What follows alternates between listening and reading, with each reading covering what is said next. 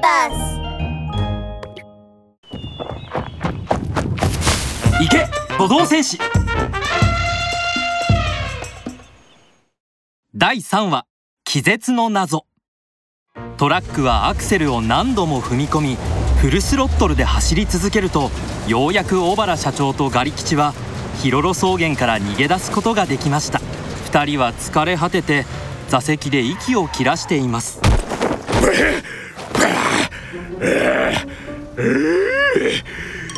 やっと逃げ出したぞ。あの巨像戦士の。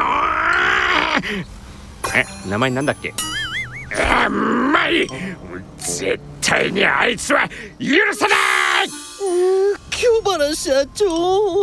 もう2日も働き詰めだから疲れましたよまずは帰って寝ましょうよ。いやだから京原社長じゃなくて大原社長だって。お前全然覚える気ねえだろ。まあでもそう言われたら。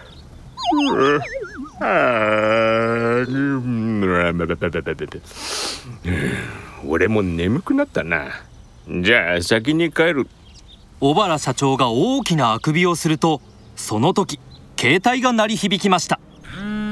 こんな時誰だよ電話なんてかけてきやって。はいこちら小原野生動物資源会社でございます。ああもしもし？小原社長ですか？私が注文した象牙ですが発送はまだですか？まさかまだ象を捕まえてないとか言わないですよね。えそれは。約束通り象牙1本で500万です。捕まえられなかったら他の会社から買いますからね。500万はいもちろん象は捕まえてありますよ。えー、ででもこの象はまだ歯を磨いてないのでちゃんとピカピカに磨いてから発送しますからご安心ください。あ評価は星5でお願いしますね。な何？もしもし？もしもし？小原社長は急いで電話を切るとクマができた目をこすりハンドルを叩きましたやりきし早く起きろ急いでヒロロ草原に戻るんだ。徹夜してでも象を捕まえるぞ。えー、夜明け頃トーガの家のドアをノックする音が聞こえました。トーガは眠そうに目を開けました。うん誰？トーガくん？早く起きて。早く起きてってば。ゾウバさんこんな朝早くに何があったの？花長おじいさんが。え？まさか花長おじいさんまた密漁者に捕まったの？違う違う。とりあえずついてきて。トーガは急いでゾウおばさんと一緒に花長おじいさんの家に行くと花長おじいさんは床に寝転んだまま全く動かず熟睡しているようです。花長おじいさん花長おじいさん。あれ？なんで全然起きないんだ？そうなのよ。さっき花長おじいさんは朝ごはんに呼びに来たらずっと寝ていて何度呼んでも全く起きないの。東賀くん花長おじいさんは何かの病気にでもかかったのかしら？うん。病気ではないと思うけど。もしかして何か変なものでも食べて中毒になったとか？でも花長おじいさんは歯があまり良くないからゾウおばさんがすりつぶした草しか食べられないと言ってた気がするけど何を食べたんだろトーガは考え込むと花長おじいさんの鼻に紫色の跡が残っていて淡い甘い匂いがしていることに気がつきました。うん？これは？トウガくんゾウおばさん早く来て大変だ！どうしたの？トーガとゾウおばさんが駆けつけるとチビゾウのトットも床に倒れています。よく見るとトットの鼻にも紫色の跡がありました。また紫色の跡だ。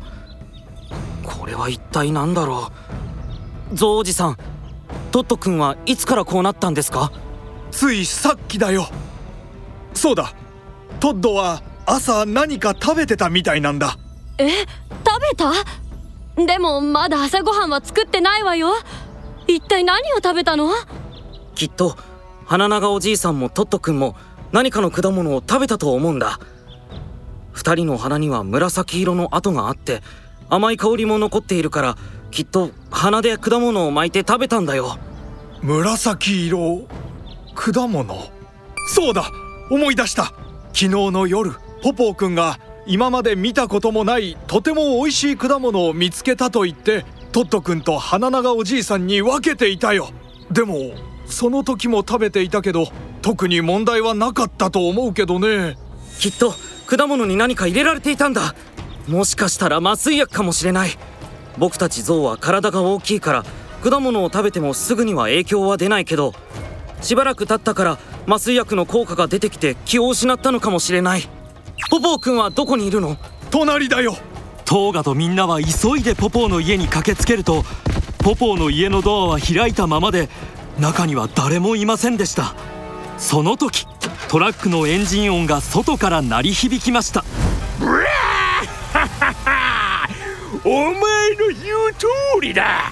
この象たちは俺が真心を込めて準備した。超強力麻酔入りのドラゴンフルーツを食べたんだ。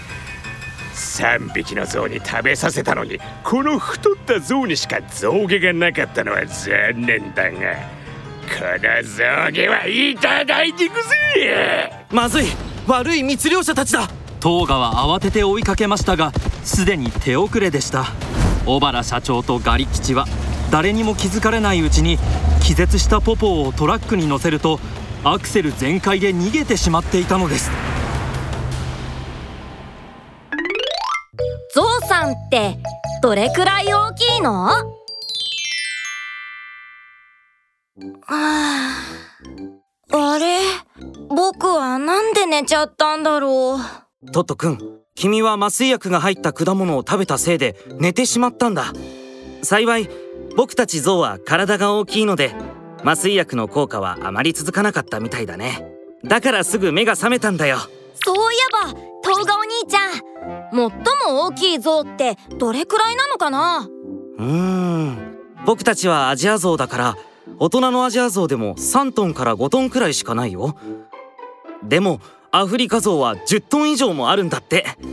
それは人間の社会で例えると大型の路線バス1台分なんだよ僕たちゾウって本当にとても大きいんだね。